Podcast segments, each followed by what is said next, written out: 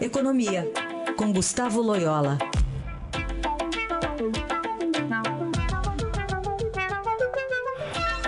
Loyola, bom dia. Bom dia. Bom, o Banco Central anunciou um aumento na venda da moeda no mercado futuro na sexta para tentar conter a alta do dólar. Vai conseguir? Pois é, foi isso mesmo. Né? Eu, eu acho que terá efeito sim. Quer dizer, não se pode, eu não posso, evidentemente, é, adivinhar aí se, se, qual vai ser o efeito. Né? Eu acho que isso vai depender um pouco da demanda do mercado, mas tudo indica que isso deve é, melhorar um pouco aí a liquidez do mercado de câmbio e, e quem sabe até é, dar uma pausa aí nesse, nessa trajetória de alta que a gente viu nos, nas últimas semanas, né? E, aliás, é, é, é bom destacar também que o Banco Central não apenas vai aumentar a oferta de, de swaps cambiais, né? Ele vai triplicar, né? De 250 milhões para 750 milhões, mas também ele ele eh, sinalizou aí que vai fazer outro eh, atuações aí discricionárias né, no, no mercado de câmbio, ou seja, sem avisar, o que pode aumentar o risco aí para quem está montando posições compradas, né? Isso pode ter um efeito é, sobre, sobre o mercado.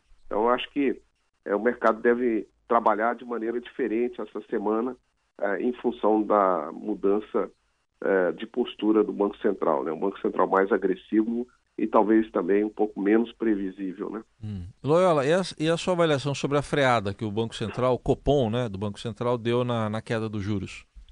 É, o Banco Central escolheu aí assim, uma, uma postura mais é, prudente, que eu acho que é correta, tratando do Banco Central, é, surpreendeu o mercado, é, mas o Banco Central também ele não, não, não deve ficar aí, é, vamos dizer, preso aí às expectativas de mercado. Né? Então ele é, houve alguns fatos mais recentes, o Banco Central mudou de posição, isso não, não tem muito problema. Ah, eu acho que, é, é, vamos dizer assim, é bem compreensível a posição do Banco Central, eu acho que é, isso leva a uma uh, levou, está levando uma mudança nas projeções de juros aí futuros, né? E, e, e sinaliza também é, uma preocupação é, do Banco Central em relação à trajetória de câmbio. Aliás, é, isso pode até ter gerado um pouco mais de, de, de pressão no mercado de câmbio, porque o, quando o Banco Central fica mais cauteloso, o mercado às vezes interpreta que é porque tem alguma coisa a mais que ele não está vendo, é, que, que, a situação pode estar tá pior do que é, ele imagina e tal. Então tem uma reação inicial é, mais, assim, vamos dizer, é, prudente, né, mais avessa ao risco, de maior aversão ao risco do mercado. Então o mercado viu o Banco Central preocupado e se preocupou também. Né? Mas eu acho que a posição do Banco Central é correta e, e, e importante mencionar, Raíssa, que o Banco Central ele tem deixado claro que política cambial é uma coisa, né, e política de metas de inflação, política monetária é outra. Então, a preocupação neste caso vem principalmente dos riscos de que essa alta do, do câmbio pode trazer para a inflação. Quer dizer, o Banco Central, neste caso de juros, está olhando na inflação, né, é, nos efeitos é, indiretos da, do câmbio. E a outra coisa é a operação da política cambial que ele faz com swaps e com outros tipos de intervenção no mercado de câmbio. Uhum. Só para concluir, eh, Loyola, a gente tem o governo com uma projeção aí de mexer no, na previsão de crescimento do PIB aqui nesse ano. Uh, queria saber como é que isso deve afetar as contas do governo e se há um, um contraponto que ele deve apresentar. É, o, o a, a, vamos dizer assim, os indicadores de atividade no primeiro trimestre do ano eh, vieram abaixo do que eh, não apenas o governo esperava, mas que os analistas esperavam. Né? Então, tanto que a gente tem visto na pesquisa Focus aí, sucessivos reajustes para baixo das expectativas de crescimento. Uhum.